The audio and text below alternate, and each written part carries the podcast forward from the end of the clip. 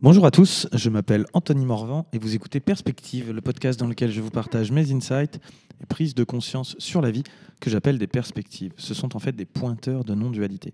Je parle de philosophie, de spiritualité, de business, de psycho, de dev perso, de chamanisme, mais surtout je parle de moi. Enfin j'essaye. Et avec un peu de chance, en parlant de moi, je parle aussi de toi. La vraie liberté financière.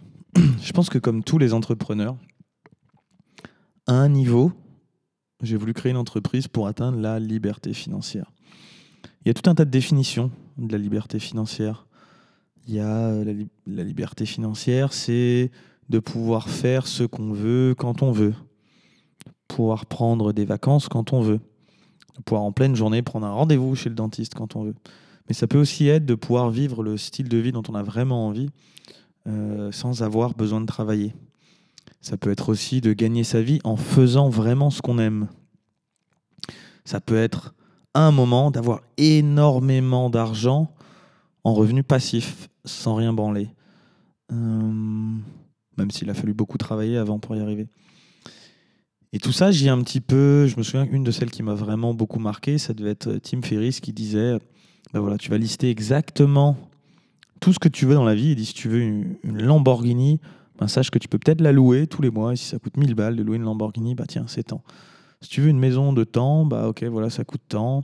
Liste vraiment toutes tes passions et vois ou tout ce que tu as envie de faire et vois combien ça coûte par mois. Et ensuite, le but c'est de trouver un moyen de gagner de l'argent pour accomplir tout ça sans passer ta vie à, à travailler pour l'accomplir, pour avoir le plus de temps possible.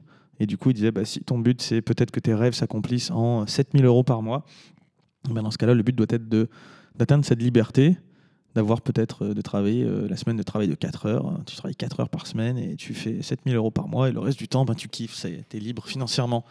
Pour d'autres, ça va être, bon, ben, je dois atteindre un, patrimoine qui me permet de gagner ensuite 7000 euros par mois, qui est exactement le style de vie que je veux, sans travailler et juste en passif. Après, je peux vivre toute ma vie, le restant de ma vie, sur euh, mes acquis ou sur d'être rentier en fait, et de gagner 7000 euros par mois et, de kiffer. Et ces temps-ci, entre le bouddhisme, tout un tas de bouddhisme, de réflexion, je me suis rendu compte que je pense que dans le fond, les entrepreneurs, euh, même si on se l'avoue pas, on a un certain besoin de liberté. Parce qu'en fait, on va dire que quand on est salarié, euh, soi-disant c'est la sécurité.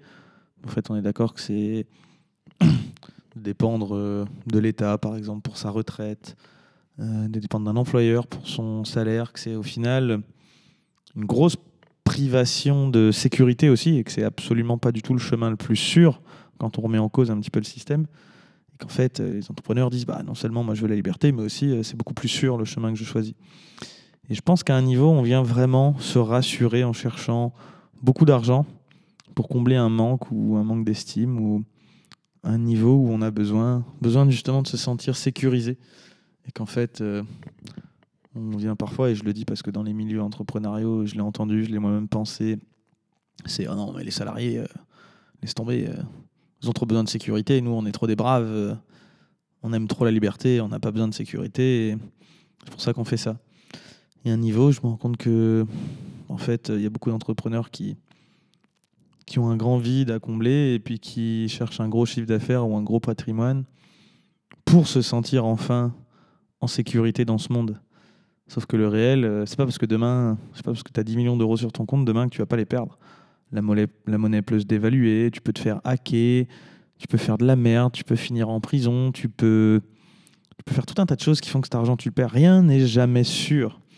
Et la monnaie n'est qu'un actif ou une fiction de stockage de, de monnaie. C'est une sorte de dette. Je n'ai pas envie de rentrer ici dans le détail, mais la monnaie, ou même si tu as un billet ou si tu as de l'argent sur ton compte, c'est, c'est, une forme de dette que tu détiens d'un organisme qui accepte de te donner de la valeur en fonction de ce que tu détiens. C'est pas physique. C'est pas si demain la banque décide ou le monde décide, bah non, l'euro ça vaut plus rien, moi j'accepte plus les euros pour manger. Tu peux avoir 10 millions d'euros sur ton compte et en fait ça t'apporte aucune sécurité. Tu peux plus payer ton, ton loyer, tu peux plus te défendre, tu peux plus t'habiller avec ça. Donc c'est une fiction collective qui fonctionne très bien, qui fluidifie les échanges, qui a apporté plein de choses, mais qui n'est pas 100% sûre. Elle n'est pas 100% réelle. C'est pas aussi réel qu'un verre d'eau. un verre d'eau, tu en auras toujours besoin. Au bout d'un moment, si tu as trop d'eau, bon, bah, ça ne te sert plus à rien non plus. Mais si tu n'as pas quelques verres d'eau par jour, tu es en galère. Euh, de l'argent, bah, au bout d'un moment, même si tu n'as pas de verre d'eau et que tu peux pas transférer tes 10 millions d'euros en verre d'eau, ça s'arrête. Ça t'apporte pas une vraie profonde sécurité. Ça permet des choses aujourd'hui. Et du coup, en même temps, ça me fait vraiment connecter à ça, cette idée de, ouais, de sécurité. Et si je pense à moi, mes envies de patrimoine, de liberté financière, de me sentir, euh, de me sentir à un niveau rempli et safe et de me dire, ah, c'est bon, à partir de maintenant, j'ai assez d'argent pour envisager la suite sans stresser, et eh ben, je me rends compte que la vraie liberté financière, c'est pas un chiffre, c'est plutôt assez. C'est le mot assez, mais pas dans le sens, euh, dans le sens aussi, c'est-à-dire peu importe combien tu as, tu sais que ça te suffit, tu peux vivre avec ça et avoir confiance en la vie pour t'en amener demain assez de quoi aussi subvenir à tes besoins. Je dis tes besoins et pas tes envies. Parce que si tu penses à tes envies, euh, qu'on n'est pas vraiment connecté à ses besoins, si tu dis non, mais moi vraiment, ce que j'ai envie, euh, c'est de voler en hélicoptère tous les jours. Euh, il me faut au moins un million d'euros par mois. Sinon, franchement, la vie n'a aucun goût. Bon, part dans un délire. Par contre, avoir un toit, se sentir en sécurité, manger, sortir un peu, voir des amis, on peut dire que ce sont des besoins relativement essentiels.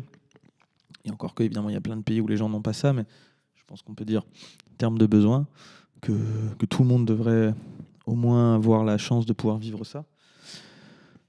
Mais si la vraie liberté financière, c'était d'avoir assez pour ça, et surtout assez psychologiquement pour ne pas avoir de trous, de grands trous à remplir.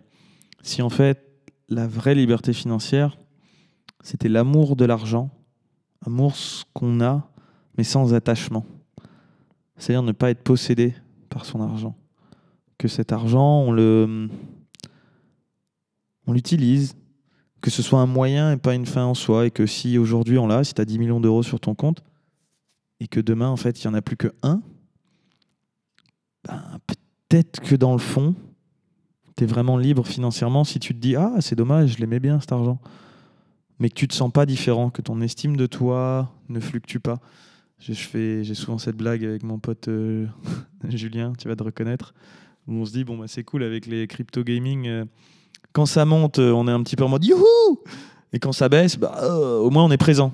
On est présent à ce qui se passe en nous, à, cette contraction un peu dans l'estomac et, en même temps présent dans le corps et présent dans l'instant présent. Parce que oui, bon, bah, ce qui compte, c'est pas, c'est pas l'argent. Et c'est un peu notre blague. Dans tous les cas, on gagne. Soit ça monte et on se dit ouais, trop stylé, on est des bons investisseurs, on fait plein de thunes. Soit ça baisse et on se dit ah, ok, moi j'ai découvert que je ne suis pas euh, les apparences extérieures euh, de ma vie, je suis quelque chose de plus profond. Évidemment, je ne suis pas du tout en train de dire là qu'il ne faut pas avoir d'argent, qu'il ne faut pas investir. Au contraire, euh, je considère que hum, j'ai moi-même des envies de patrimoine, d'investissement, de, sécurité et de liberté. Mais je voulais juste poser cette question, cette, cette invitation à la réflexion. Si la liberté financière, finalement, c'était pas d'avoir assez et de ne pas s'attacher à l'argent qu'on gagne. Disons que si tu es milliardaire et que tu te définis euh, par ton milliard et que si demain tu tombes à 970, 970 millions et que d'un coup il y a un problème euh, dans ton estime de toi, je pense qu'on ne peut pas considérer que tu es libre financièrement. Tu n'es pas libre par rapport à l'argent. Alors quelqu'un qui aurait 3000 euros sur son compte, mais qui n'a aucune charge mentale par rapport à l'argent et qui arrive quand même tous les mois à subvenir à ses besoins, dans le fond, je pense qu'il est libre.